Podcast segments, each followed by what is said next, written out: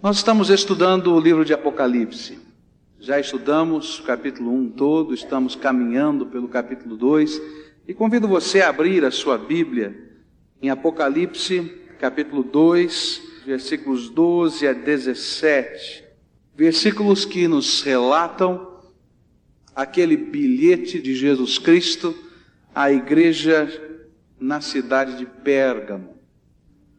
Senhor, nós estamos reunidos no nome de Jesus, o teu filho, e como nós precisamos do Senhor.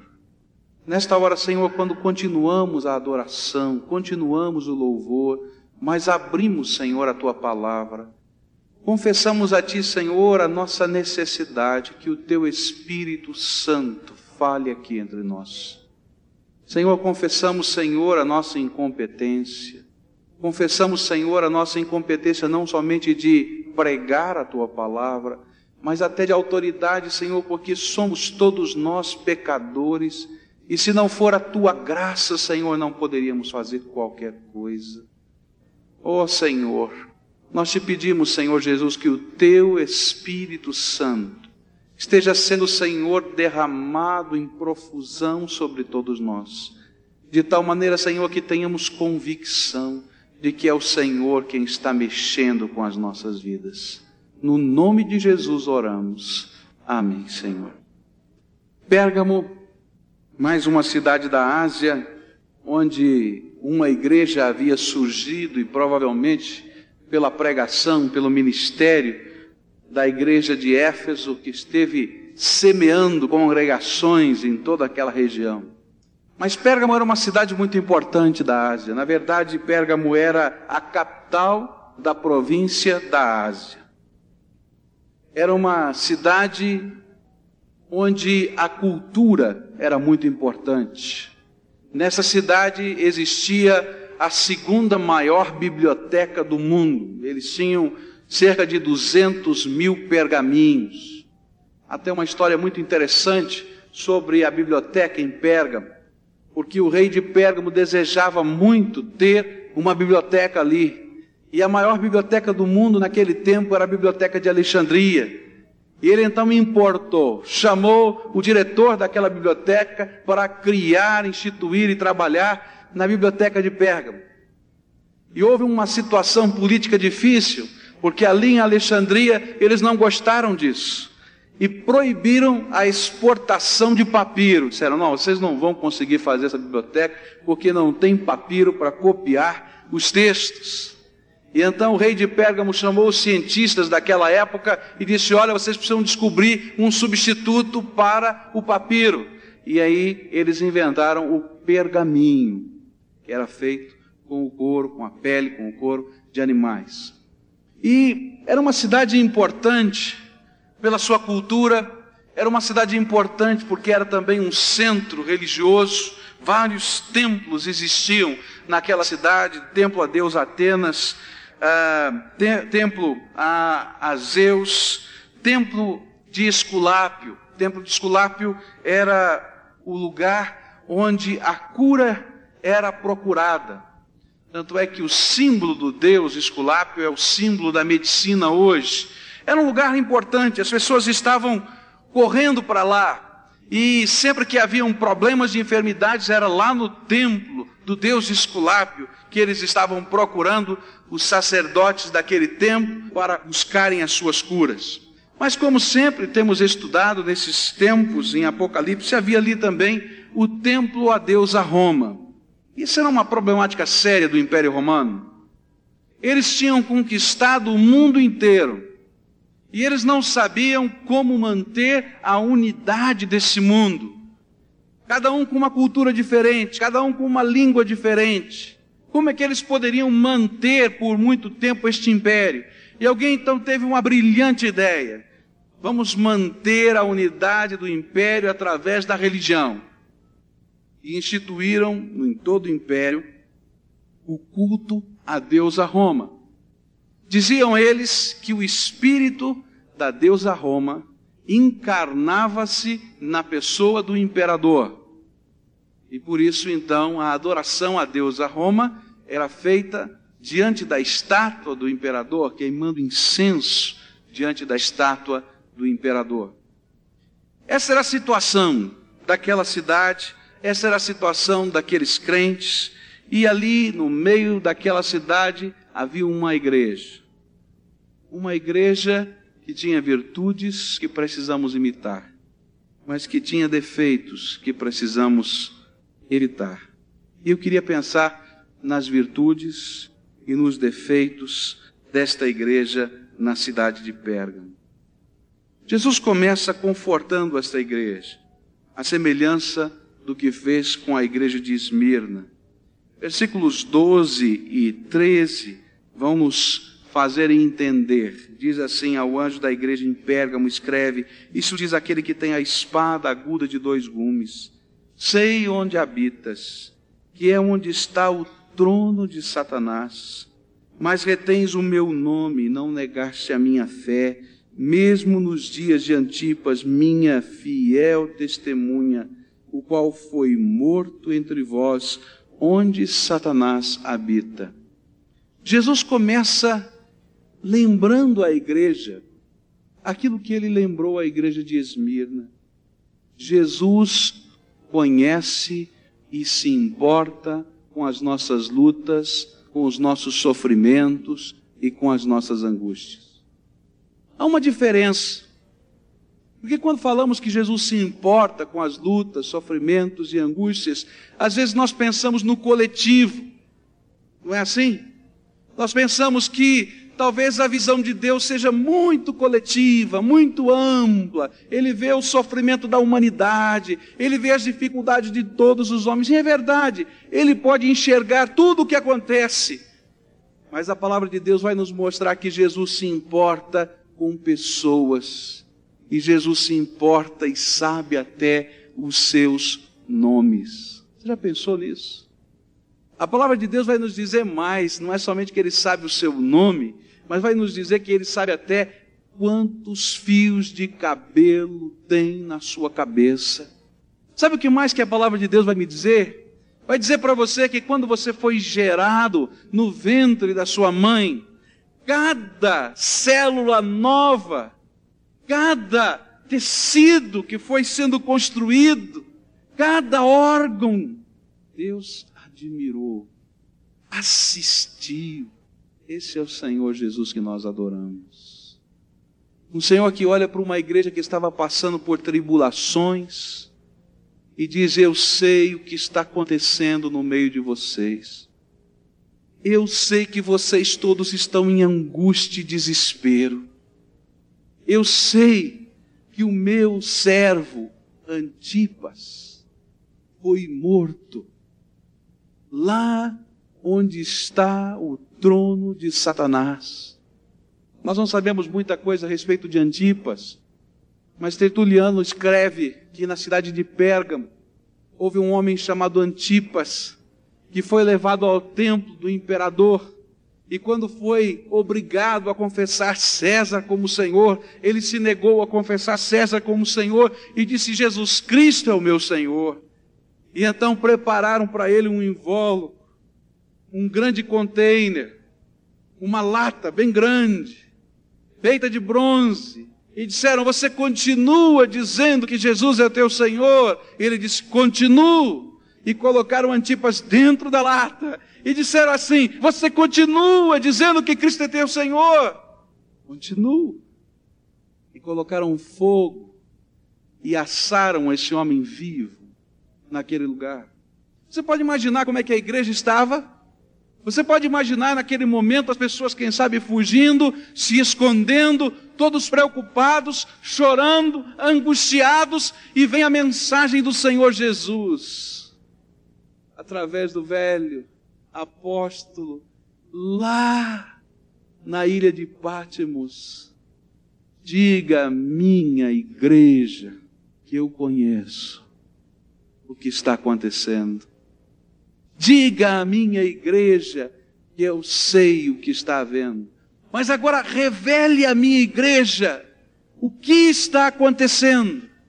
E meus irmãos, aqui começa a lição para as nossas vidas. O que estava acontecendo com aquela igreja? E o Senhor então vai dizer: Olha, no lugar onde vocês estão, o trono de Satanás foi colocado. Sabe o que é que o Espírito de Deus, sabe o que o Senhor Jesus estava tentando dizer à sua igreja? Que estava acontecendo naqueles dias uma grande batalha espiritual. Que a luta da igreja não era com o império romano repressor, não era com os judaizantes que saíam à caça dos verdadeiros cristãos, não eram com as circunstâncias aparentes, políticas, sociais, econômicas daquele tempo, mas que estava havendo uma batalha espiritual. E que eles precisavam enxergar a batalha, a luta espiritual que eles estavam enfrentando. Jesus estava dizendo aí mesmo, nesse lugar, o trono de Satanás está instalado. Quero dizer aos irmãos agora, no nome do Senhor Jesus, que nós não estamos vivendo dias diferentes. Os métodos podem ter mudado, mas continuamos vivendo uma grande batalha espiritual. E quando pregamos o Evangelho nesta pátria, meus irmãos, nós estamos tentando arrancar Satanás do trono que está aqui no Brasil um país místico, um país cheio de idolatria, um país cheio de cultos, um país que cresce de maneira estranha ao mundo, os cultos dedicados ao diabo, nas suas mais diversas formas de sincretismo. Eu me lembro que alguns anos atrás tive que fazer um trabalho na, na faculdade teológica sobre o demonismo e comecei a ler aqueles livros. E a minha primeira impressão sobre esse assunto foi: olha, isso aí deve ser um mito da Idade Média. Até que eu descobri na cidade em que eu morava, São Paulo, um templo dedicado ao diabo. E descobri que aquilo não era um mito da Idade Média. E tenho descoberto ao longo dos anos, na minha experiência pastoral, a realidade da batalha. Nós estamos vivendo essa batalha, meus irmãos. Onde habitamos nesse país, existem tronos a Satanás. Tronos a Satanás feitos na forma de várias seitas, na forma de filosofias que têm entrado para o nosso país, filosofias orientais, que não têm nada a ver com Deus, nem com Jesus Cristo, mas são verdadeiros cultos a demônios tem entrado na forma de várias escolas filosóficas, com um caráter, uma imagem falsa de ciência, e tem crescido na forma da Umbanda, Quimbanda e outras coisas mais. E o nosso povo anda correndo de um lado para o outro, buscando graça, buscando salvação e batendo nas portas erradas. E estão morrendo sem a graça de Deus. Eu quero dizer uma coisa: quem não descobriu ainda que está vivendo uma guerra espiritual todo dia, quem não percebeu isso está despreparado para a batalha, pois não pode entender o que está acontecendo até na sua própria vida. Eu quero dizer para você que o alvo do diabo é a sua vida. E sabe o que, ele quer? Arrancar do seu coração a esperança, a fé, a fidelidade, o amor, a proclamação ousada do Evangelho. E então ele começa a lançar tranqueiras no meio da sua vida e barreiras no meio do seu caminho. E às vezes nós estamos enxergando a vida e não percebendo que existe na vida, na minha vida, na sua vida uma batalha. Meus irmãos, não é uma escaramuça, não é um tiroteio de bang-bang de esquina, é uma guerra. E é isso que Jesus estava tentando dizer para a sua igreja. Igreja, despertem, porque vocês estão vivendo uma batalha espiritual. O diabo quer que nós nos tornemos complacentes, pequeno pequenos e sutis envolvimentos que Satanás nos apresenta, porque ele sabe. E quando não percebemos a batalha, e quando nos tornamos pouquinho e pouquinho mais complacente, menos poder nós temos de Deus e menos capacidade para enfrentar esta guerra. A tendência do maligno, o alvo do maligno é anular o poder da igreja e entrar dentro dela. Escutem isso. O alvo do diabo é trabalhar a tua fé. Ele vai tentar do lado de fora, mas se ele puder, vai tentar entrar aqui dentro. Ele quer destruir-nos por dentro, reduzindo os nossos padrões, quebrando a nossa firmeza, reduzindo a nossa visão e tentando anular a graça e o poder de Deus na nossa vida. Jesus estava dizendo àquela igreja: igreja, cuidado, porque a batalha é espiritual. Meus irmãos, eu tenho percebido na vida pastoral que muitos dos problemas que os crentes estão vivendo são batalhas espirituais. E muitas vezes nós estamos usando as armas erradas. Nós estamos guardando no nosso coração tristeza, angústia, decepção, derrota. E às vezes estamos tentando usar ferramentas que não funcionam. E estamos buscando apoio em pessoas e pessoas não nos vão ajudar.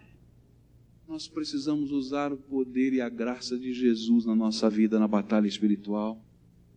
Outra arma não funciona. Tenho percebido também que muitos crentes, apesar de terem a visão destas coisas, tem se enfraquecido na sua vida espiritual, porque ser testemunha custa caro. Eu não estou falando de dinheiro, mas eu estou falando de compromisso com Deus.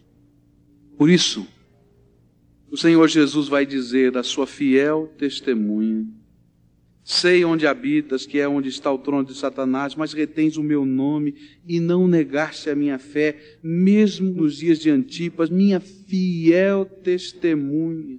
É isso que o Senhor quer, que nós sejamos fiéis testemunhas, que nós conservemos o nome que Ele tem nos dado, que nós guardemos isso no nosso coração.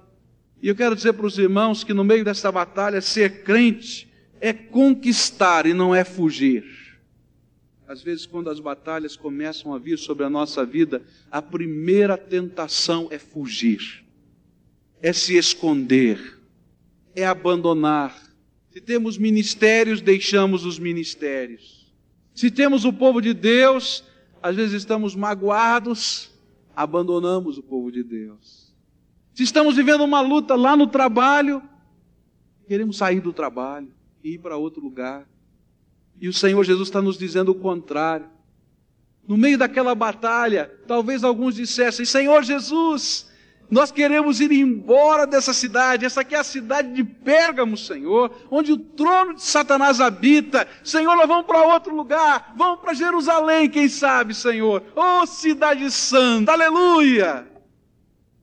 Mas o Senhor diz: Não, fiquem aí e conquistem este lugar no meu nome. É assim que Deus trabalha. Deus nos coloca onde nós estamos, e nós não estamos ali por acaso. Nós estamos ali porque Deus nos colocou para sermos bênção.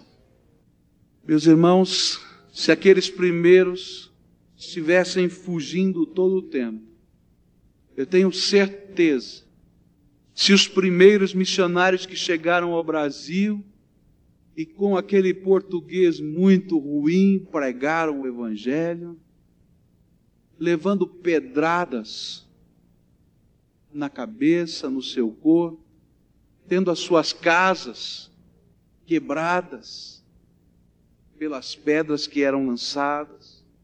Se eles não tivessem permanecido, o Evangelho não estaria aqui. Se homens como Beg, Beg, que levava o seu harmôniozinho portátil para a praça na cidade de Santos e ficava tocando aquele harmônio com o seu vozeirão cantando. E chegava a polícia e levava ele para a cadeia. E na semana seguinte ele estava lá com um harmôniozinho, seu vozeirão cantando. E eles levavam de novo para a cadeia. Até que um dia se cansaram e não levaram mais para a cadeia. Se isso não tivesse acontecido, meus irmãos, o Evangelho não estaria, não teria chegado até nós. Nós estamos vivendo uma batalha, mas em nome de Jesus não fuja, não deserte, permaneça, prepara as tuas armas, não são seus punhos, não é a sua língua, nem é o seu dinheiro, nem é a sua inteligência, mas é o poder do Espírito Santo na tua vida. Em nome de Jesus, no poder dele, conquiste, para a honra e glória do nome do Senhor. Ser testemunha às vezes é ser mártir. A palavra grega testemunha é justamente isso, mártir, exatamente esse som. E essa palavra mártir que temos em português veio desta palavra grega.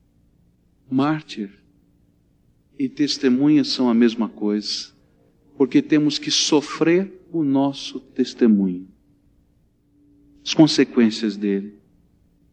Por isso, ser testemunha é viver em amor e viver o amor num mundo de ódio.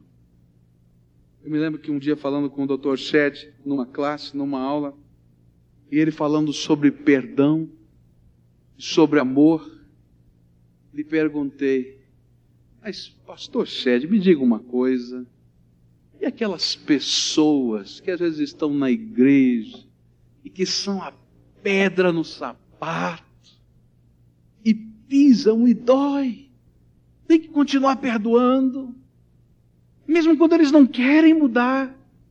E ele disse assim: Deus os colocou lá para que você exercite o teu amor. Ser testemunha é amar no mundo de ódio, é ser justo, meus irmãos, em um mundo injusto. Há muitos empresários aqui estão sempre pensando como essas pessoas em Pérgamo estavam começando a pensar a gente tem que ter duas maneiras de viver. Uma maneira dentro da, do cristianismo e outra maneira fora. Porque os negócios são uma disputa, uma grande competição. A gente tem que se adequar a tudo e largar tantas vezes os princípios. E o que a palavra de Deus vai nos dizer é justamente o contrário. Ser testemunha é ser justo num mundo injusto, é trabalhar com honestidade numa sociedade desonesta, é conquistar e não ser conquistado. É em nome de Jesus vencer a batalha espiritual que visa nos arrancar os princípios elementares da nossa fé no Senhor Jesus, que visa arrancar a alegria da nossa salvação, que visa arrancar o poder do nosso compromisso com Ele. E o Senhor Jesus estava dizendo à igreja: Eu conheço tudo isso. Continuem assim, firmem-se, porque esta batalha já foi vencida com a espada da minha boca.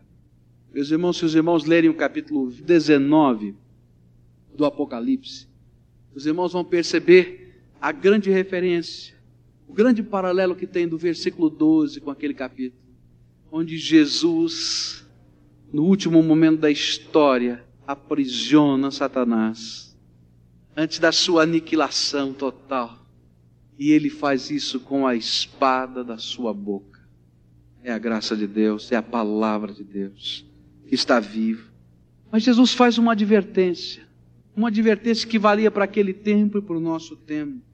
Satanás não quer somente lançar barreiras do lado de fora, mas ele quer obstruir a vida da igreja aqui dentro e quer trabalhar pelo lado de dentro. Ele vai dizer então que há uma reprovação para com esta igreja. Entretanto, algumas coisas tenho contra ti, porque tens aí os que seguem a doutrina de Balaão, o qual ensinava a Balaque a lançar tropeços diante dos filhos de Israel, induzindo-os a comerem das coisas sacrificadas a ídolos e a se prostituírem Assim tens também alguns que de igual modo seguem a doutrina dos nicolaítas. Só aparecem duas vezes na Bíblia essa expressão, nicolaítas. Apocalipse 2:6 e Apocalipse 2:15. Eles não são definidos em lugar nenhum, mas nesse texto eles são associados com Balaão. Lembram da história de Balaão? Balaão era um mandingueiro. Foi convocado para rogar uma praga sobre o povo de Israel.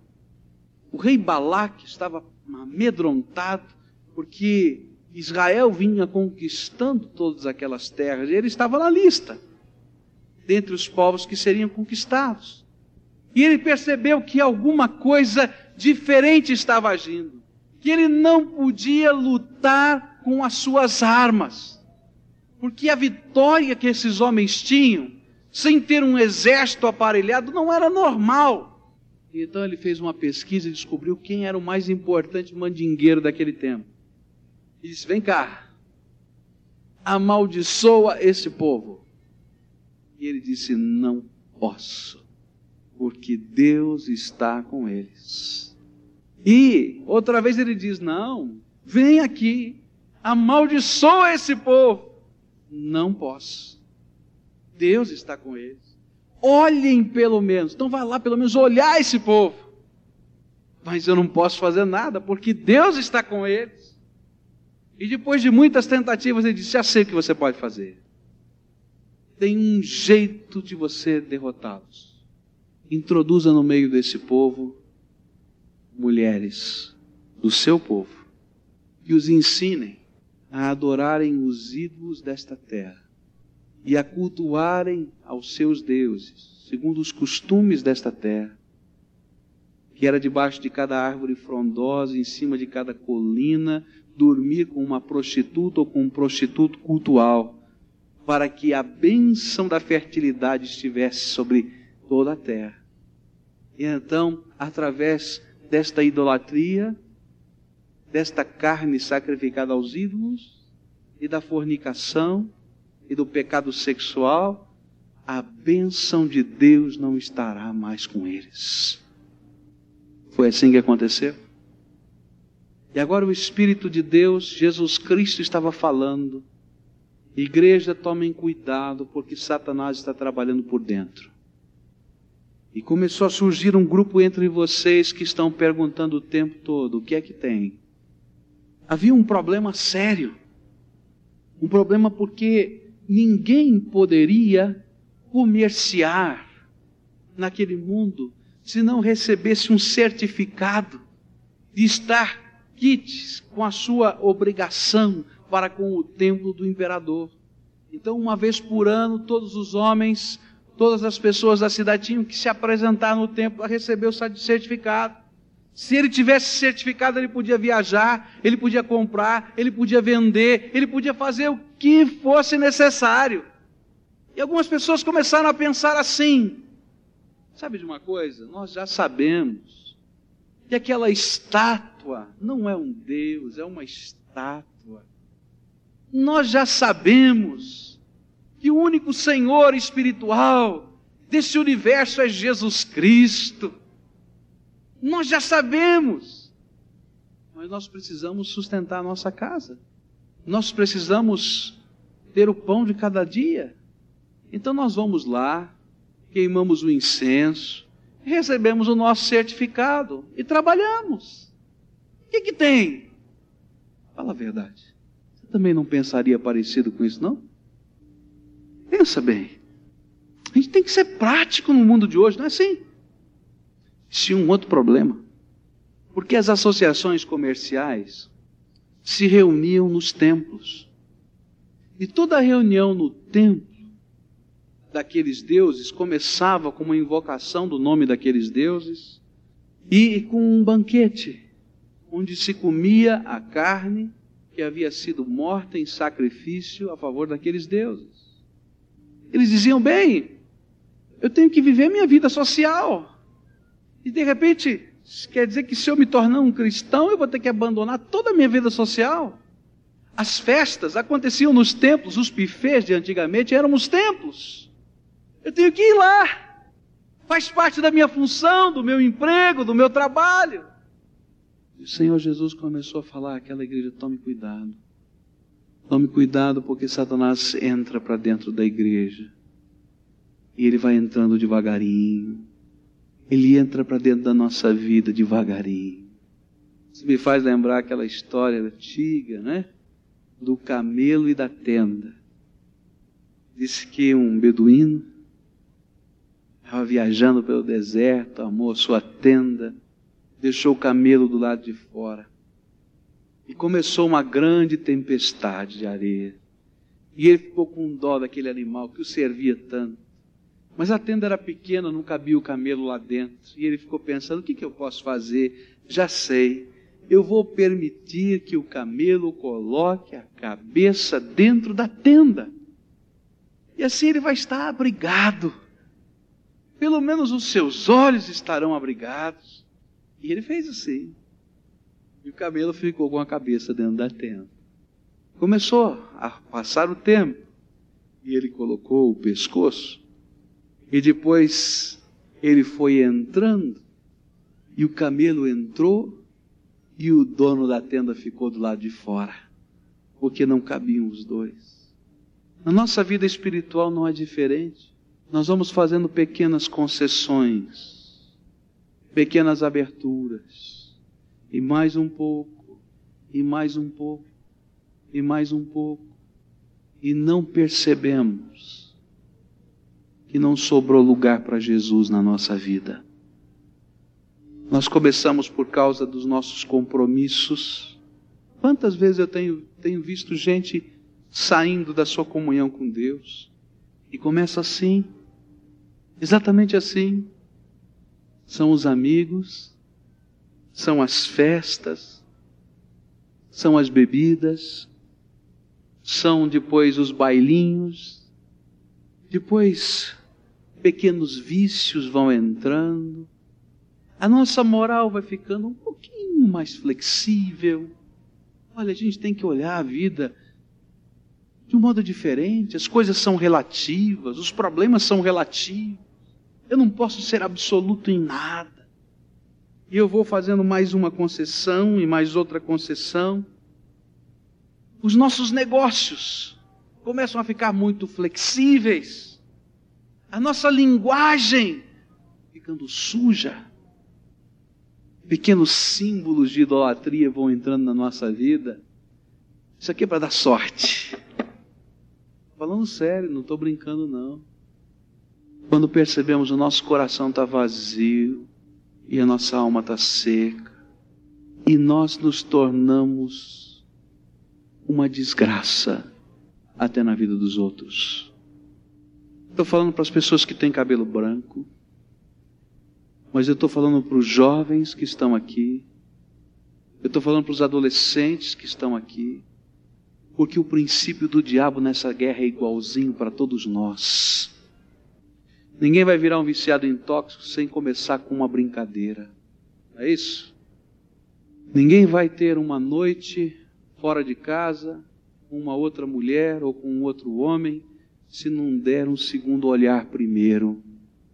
E na medida em que nós vamos abrindo o nosso coração para estas coisas, nós vamos perdendo a graça e o poder.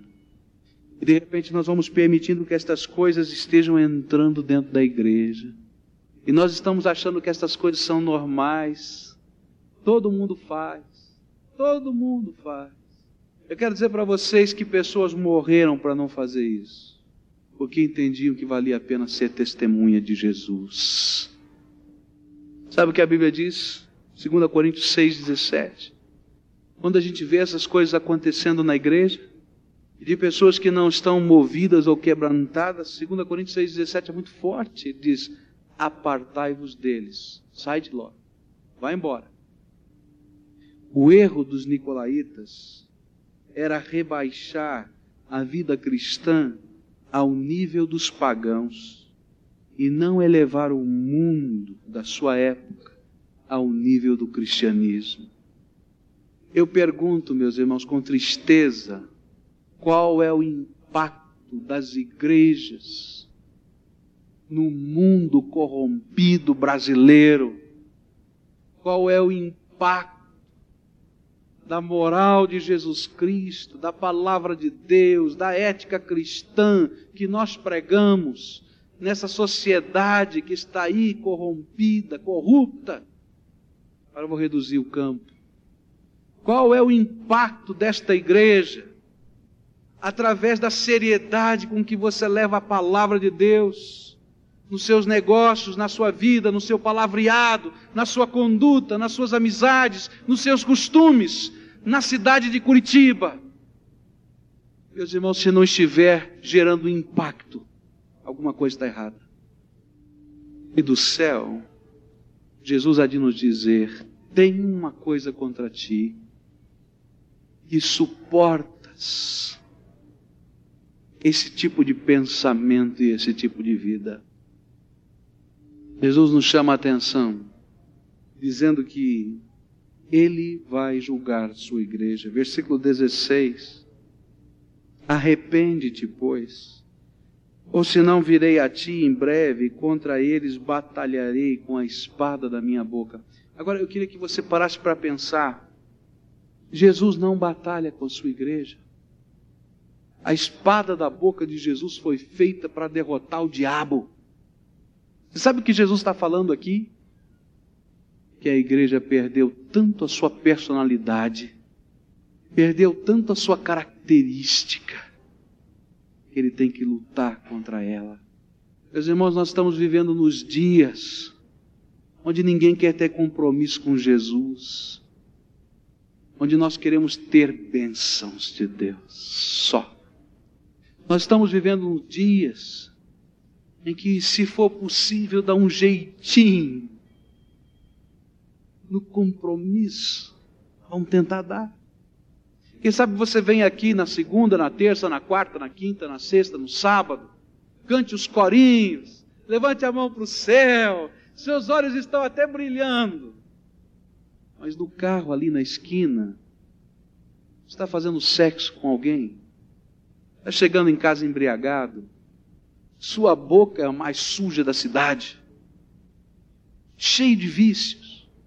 Senhor Jesus olha para você e diz assim: Olha, ou você se arrepende, ou então eu vou batalhar com a sua vida, com a espada da minha boca. Você vem aqui à igreja, abraça o seu irmão, dá aquele sorriso, ele vira o corredor, mas esse homem, ah, mentiroso. Jesus olha para a igreja de Pérgamo e diz: Olha, vocês têm sido testemunhas, mas agora um câncer começou a surgir no meio de vocês. Não permitam isso, senão eu vou ter que batalhar contra a igreja. Meus irmãos, Jesus não faz acepção de pessoas. Jesus é cheio de graça e misericórdia. Eu nunca vou parar de pregar a graça e a misericórdia de Jesus, porque é por causa da graça e da misericórdia de Jesus que eu estou aqui. Mas eu nunca vou poder parar de falar da santidade e da justiça do meu Senhor. Um dia, havia uma grande multidão seguindo Jesus. E Jesus pregou um sermão muito duro sobre o compromisso. E as pessoas disseram: Duro é este sermão. E começaram a ir embora. E Jesus olhou para aquela grande multidão e foi todo mundo embora. E ele olhou para os seus discípulos e disse: Vocês também querem ir embora, então vão. E o apóstolo Pedro disse: Para quem iremos nós? Para quem iremos nós? Só tu tens as palavras de vida eterna. E hoje o Espírito Santo de Deus está falando algo parecido com você. Ele está dizendo o seguinte: olha, eu não aceito esse tipo de culto. Eu não aceito esse tipo de vida. Eu não aceito esse tipo de compromisso. É duro. Porque o meu caminho é aquele que é estreito, a minha porta é aquela que é pequena é apertada. Só que só eu tenho as palavras de vida eterna. Jesus nos diz isso. E ele vai perguntar a você: o que, que você vai querer fazer disso? E alguns talvez vão embora. Mas outros vão receber do Senhor Jesus a promessa. Sabe o que é que Jesus disse àqueles que estivessem comprometidos com Ele? Versículo 17 diz assim: Quem tem ouvidos, ouça o que o Espírito diz às igrejas. Ao que vencer, darei do maná escondido, e lhe darei uma pedra branca, e na pedra um novo nome, escrito, o qual ninguém conhece senão aquele que o recebe. Sabe do que é que o Senhor Jesus estava falando? Ao que vencer essa batalha espiritual, ao que vencer pelo poder do meu espírito, ao que vencer pela obediência, ao que vencer pela entrega, ao que vencer porque coloca o reino de Deus e a sua justiça acima de qualquer outra coisa. Ao que vencer, eu estou entregando nas mãos deles o ingresso para a maior de todas as festas do universo. Ele estava olhando para aquelas pessoas que estavam talvez dizendo: Mas e agora? E as minhas festas? E as minhas coisas? E os meus costumes? E as minhas roupas? E tanta coisa que a gente vai pensando, e dizendo: E agora? que vai ser? E dizendo: Olha, eu tenho uma coisa muito especial para você eu, você vai receber a entrada com um nome, com o seu nome, um nome especial que eu estou lhe dando, lá nas bodas do Cordeiro, no dia em que eu receber a minha igreja. E isto sim é que vai ser festa. Está preocupado com aquela carne que estava sacrificada aos ídolos lá? Não se preocupe, porque eu vou lhe dar do meu maná escondido, da glória do meu Senhor, do poder do meu Deus do resplendor da Sua graça. Entra na minha festa. Às vezes os nossos olhos estão tão fixados nas coisinhas que não valem nada. A mensagem à igreja de Pérgamo tem duas ênfases. A primeira, eu conheço o teu nome, sei das tuas lutas Sei que sofres por causa da fé até perseguição. Mas continua assim. Continua assim. E não permita que nada ou ninguém arranque do seu coração aquilo que de precioso foi semeado por Jesus. E ele diz à igreja: igreja, continue assim. E não deixe que nada ou ninguém arranque a santidade do seu meio que nada ou ninguém arranque do coração o compromisso, a renúncia, porque não há outro meio de estarmos vivendo a graça e o poder do nosso Senhor. Pérgamo, a igreja complacente. E nós? Que tipo de igreja somos? E você? Que tipo de crente é? Vamos falar com o Senhor nesse momento.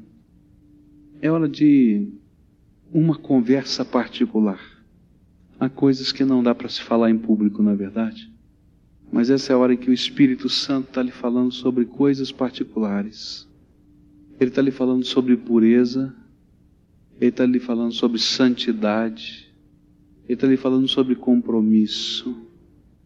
Está falando sobre luta, sobre provação mas está falando da sua necessidade de poder para vencer com a autoridade do nome de Jesus, mas com a santidade que o Senhor Jesus quer te dar. É hora de confissão. Confissão. Olha para a tua vida. Satanás gosta de colocar pequenas algemas em nós. Eu sei que tem gente presa aqui pela algema da pornografia. Estou falando sério. Sei que tem gente presa aqui por negócios ilícitos. Eu sei que tem gente presa por aquelas pequeninas concessões que a gente diz, isso aqui não afeta em nada. Essa semana conversei com uma família presa, família de crentes, pelo álcool. O marido, crente, alcoólatra, porque pequenas concessões são feitas. Tem gente presa pela mentira. Mentem. Tem gente presa pela vaidade, pelo orgulho. Hoje o Senhor Jesus está dizendo: Olha, eu quero ver pureza e santidade na tua vida. Eu vou lavar com o meu sangue, é isso que Jesus está falando. Mas deixa a tua roupa, que foi alvejada no sangue do Cordeiro, imaculada, bonita, resplandecente. Porque é o meu sangue, Jesus está falando para você. É o meu sangue vertido lá na cruz que lava os seus pecados. Honra a minha vida.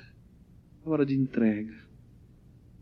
Jesus está falando para meninos, está falando para meninas, está falando para senhores, está falando para senhoras. O que Ele quer fazer na sua vida é graça, mas não é graça barata, graça de supermercado.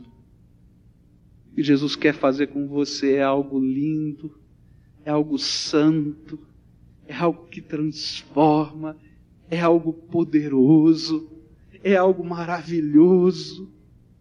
Não faz isso parecer algo descartável. Talvez tenhamos pessoas que estejam longe do Senhor, que no decorrer do tempo deixou, olha, um monte de entulho no meio do caminho. Não dá nem para ver Jesus. As montanhas são tão altas. Entrega a tua vida ao Senhor Jesus. Confessa pecado. Diga: Senhor Jesus, sou eu quem preciso do teu perdão. Dizendo: Senhor Jesus, eu não quero brincar com as tuas coisas.